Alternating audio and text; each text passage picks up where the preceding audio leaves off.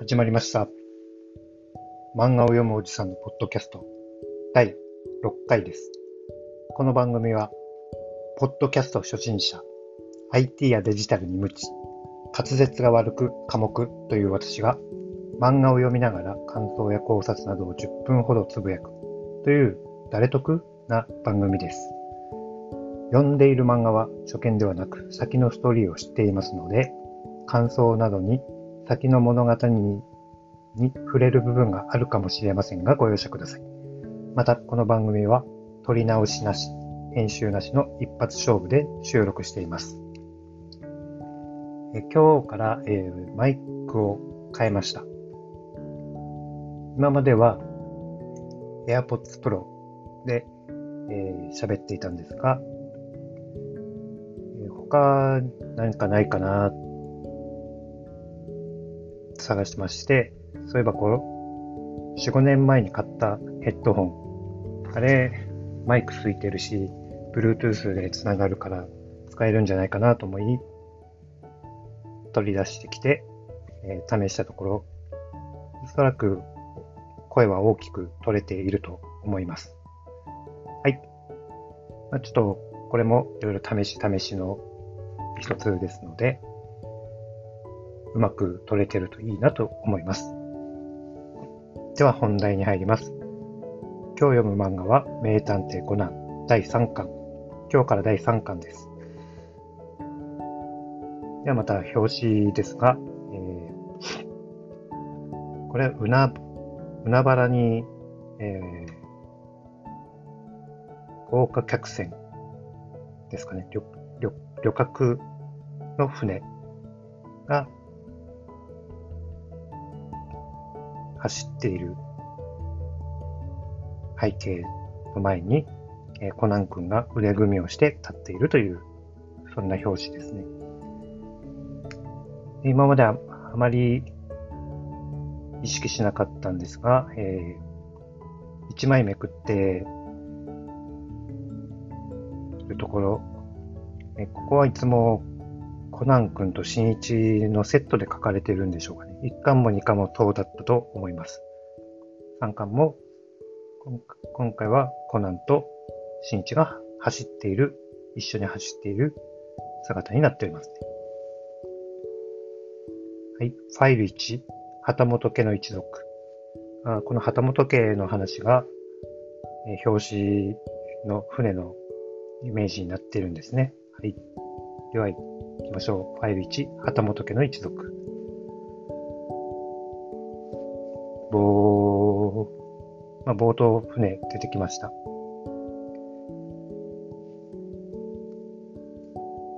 定期船に乗り遅れて大きな船に乗せてもらえたと。でえー近くに涙を流している女性。去年事故で死んだ父と母を思い出したらついということで、の女性は旗本夏江。たけしさんと結婚しました。旗本たけしさんと結婚したんですと今日。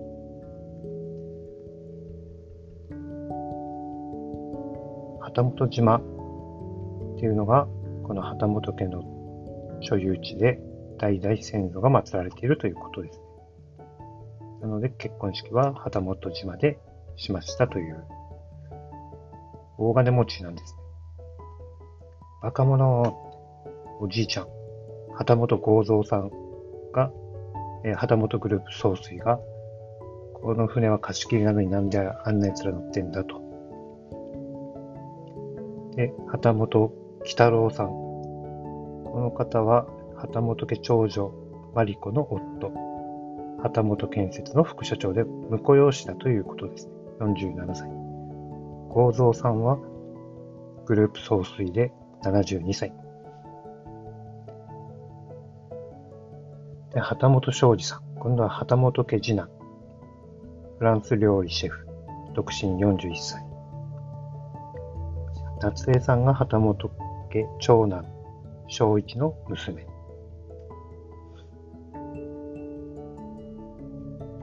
旗本武さんが夏江の神父。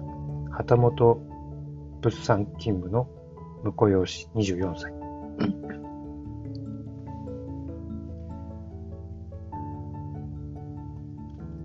で、もう一人、旗本一郎。旗本喜太郎の一人息子で美大生21歳。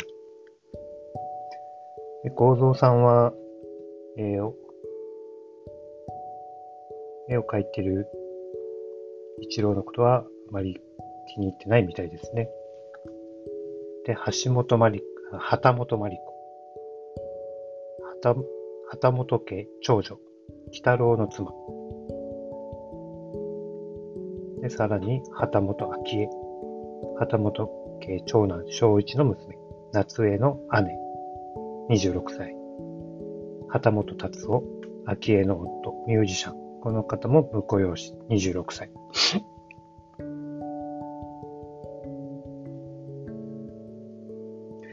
で、え東京に帰ると、おじい様は何かを公表するそうです。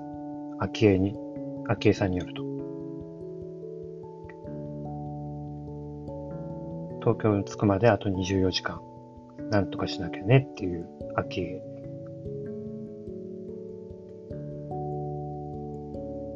で、幸三さんは、えー、たけし君を読んで、話してます。で、えー、幸三さん気がついてます。お前の父、在木勲。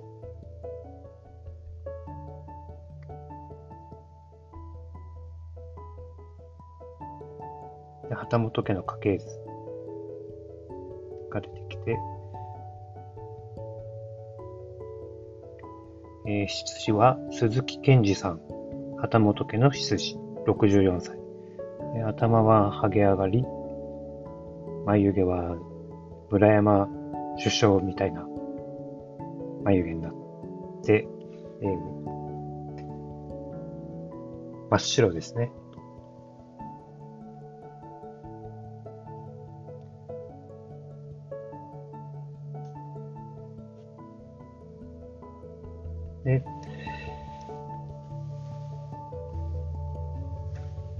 つもよくあるシーンとして、私の父は探偵、まあ、もしくは私は名探偵の毛利小五郎だとか言うと、会場の人はみんなびっくりすると、驚く。まあ、それ有名人がいるから驚くということなのか、心やましいことがあるからなのか、どちらなんでしょうね。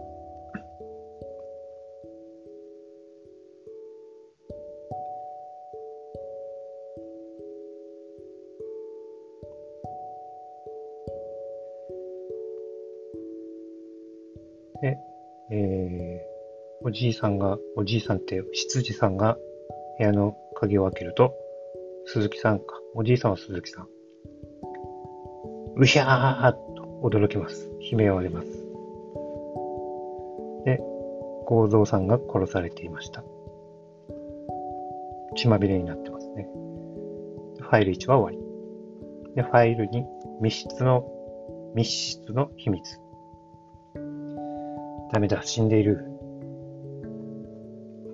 入るな。いいか、俺がいいと言うまで、誰もこの部屋に入っちゃいかんぞ。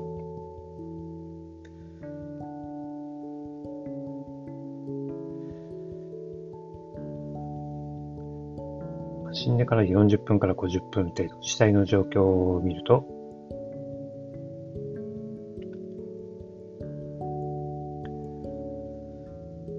はい。で、密室だったと。鍵がかかっているので密室でしたという。自殺じゃないかと。昭恵は言ってますね。しかし、凶器がない。凶器がないということですね。ここで来ました。いや、いや、これは他殺だよ。それも極めて単純だね。出ました。コナン君。得意げな顔で。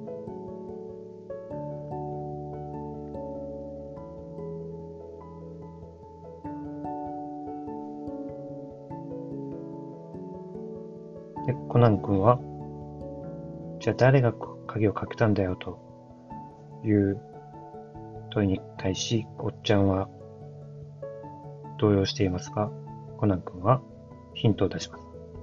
ちら、あ、そ、そうか。鍵をかけたのはこの構造師本人だ。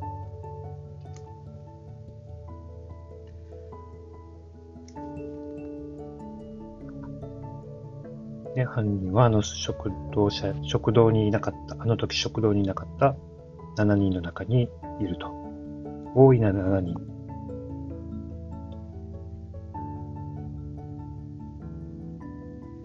で、たけしさんの持ち物が部屋の前に落ちていたということと、口論しているのを聞きましたよっていうことで、たけし君がまだ怪しまれます。で、在木勲の息子、たけし君。在木勲っていうのは、合蔵さんに会社を乗っ取られ自殺した社長さん。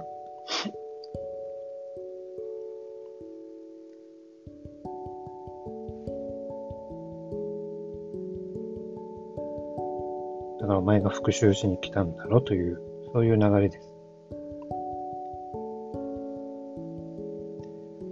俺は殺してないんだって、コナンは血の海の中から何かを発見します。3、ファイル3、遺産の行方。構造さんを殺したのは俺じゃないんだ、夏江と。血の中からパンのかけらを見つけます。パンのかけらってなると、フランス料理のシェフのジョージさんが怪しいです。たけし君は倉庫の中に閉じ込められますと。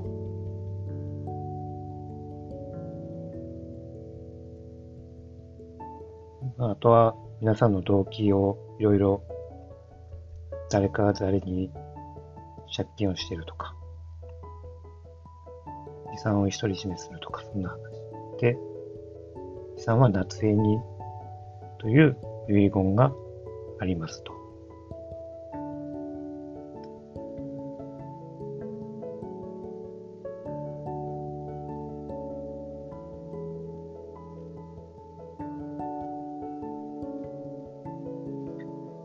夏江さんは、たけしさんのことを信じてたのに、まさか復讐のために近づいてきたなんてと、信じられない、誰のことも信じられないと言ってます。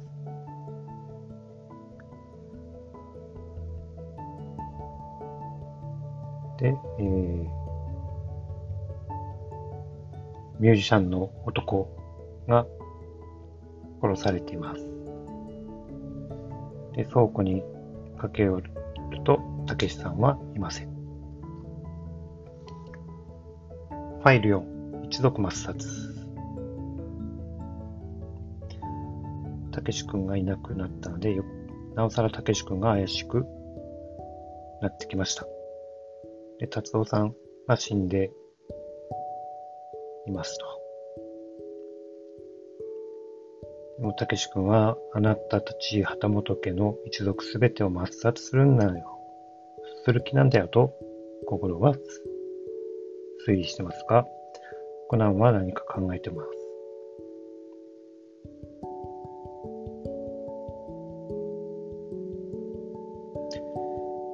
で、えー、倉庫の鍵閉められてたんですが、誰が鍵を開けたんだ？とすると共犯者がいるんじゃないかで、機関室に、たけし君いました。はぁ、はぁ、はぁ。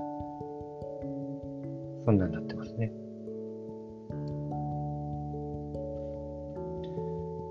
で、親族同士の罵倒試合。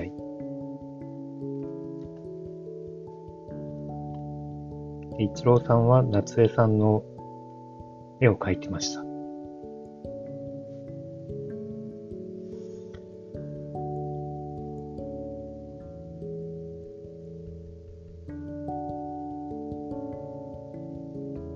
で、えー、急に停電。停電があって、一郎さんの声で、うわー一郎さんの声がして、一郎さんが怪我をしました。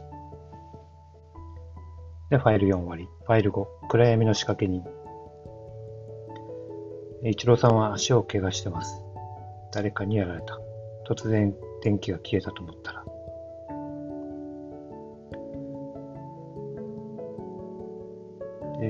ジョージの包丁で刺されたと。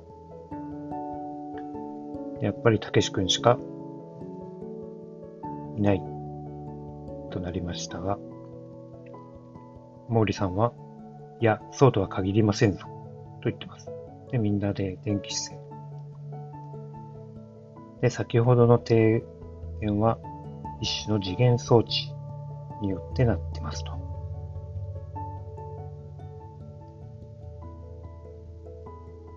一郎さんは足が痛そうですね。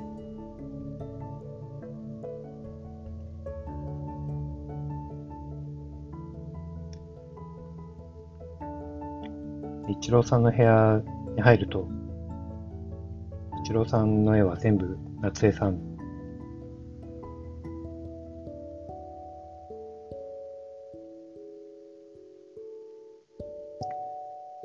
で、えー、昭恵さんの部屋のクローゼットを開けると、開けて、コナンはびっくりしました。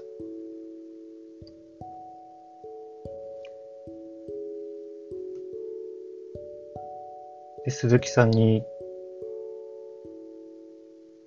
ちょっとこんなことあったってコナンは聞い。てます。どうしてそれをそれは当人と旦那様と私しか知らない。はず。そこで、コナンは分かりました。すべての謎が一本の線につながりましたと。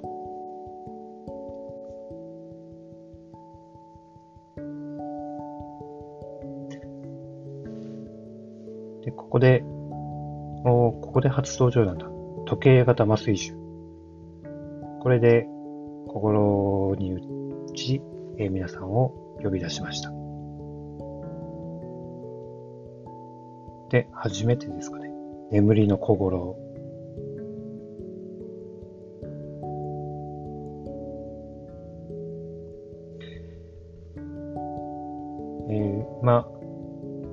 ファイル5が終わったところでファイル6に入るんですが、ちょっと予定よりもだいぶ時間が押してしまったんですが、多分ファイル6で終わると思うので、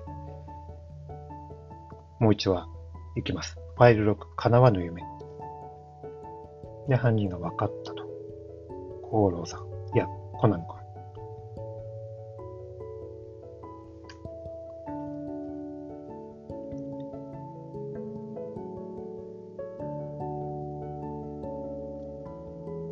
で、たけ、いろいろ説明をしていて、たけしさんが隠れているのはやめま、やめなさいよと、出てきなさいと。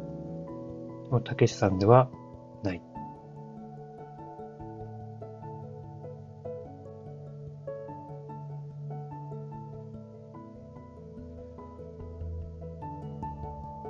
犯人は一郎くんだという動機としましては、夏江さんのことが好きなんですが、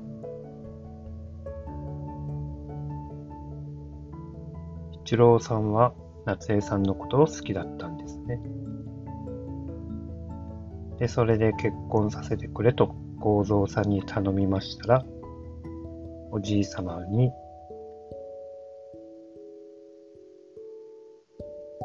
きつく断られたと。結婚を許してくれなかった。で、夏江さんを奪っていく竹しさんも許せなかったんだと。ということで、ファイル6終わり。旗本家の、旗本一族の事件はこれで終わりです。はい。今日はここまでにします。ありがとうございます。また明日。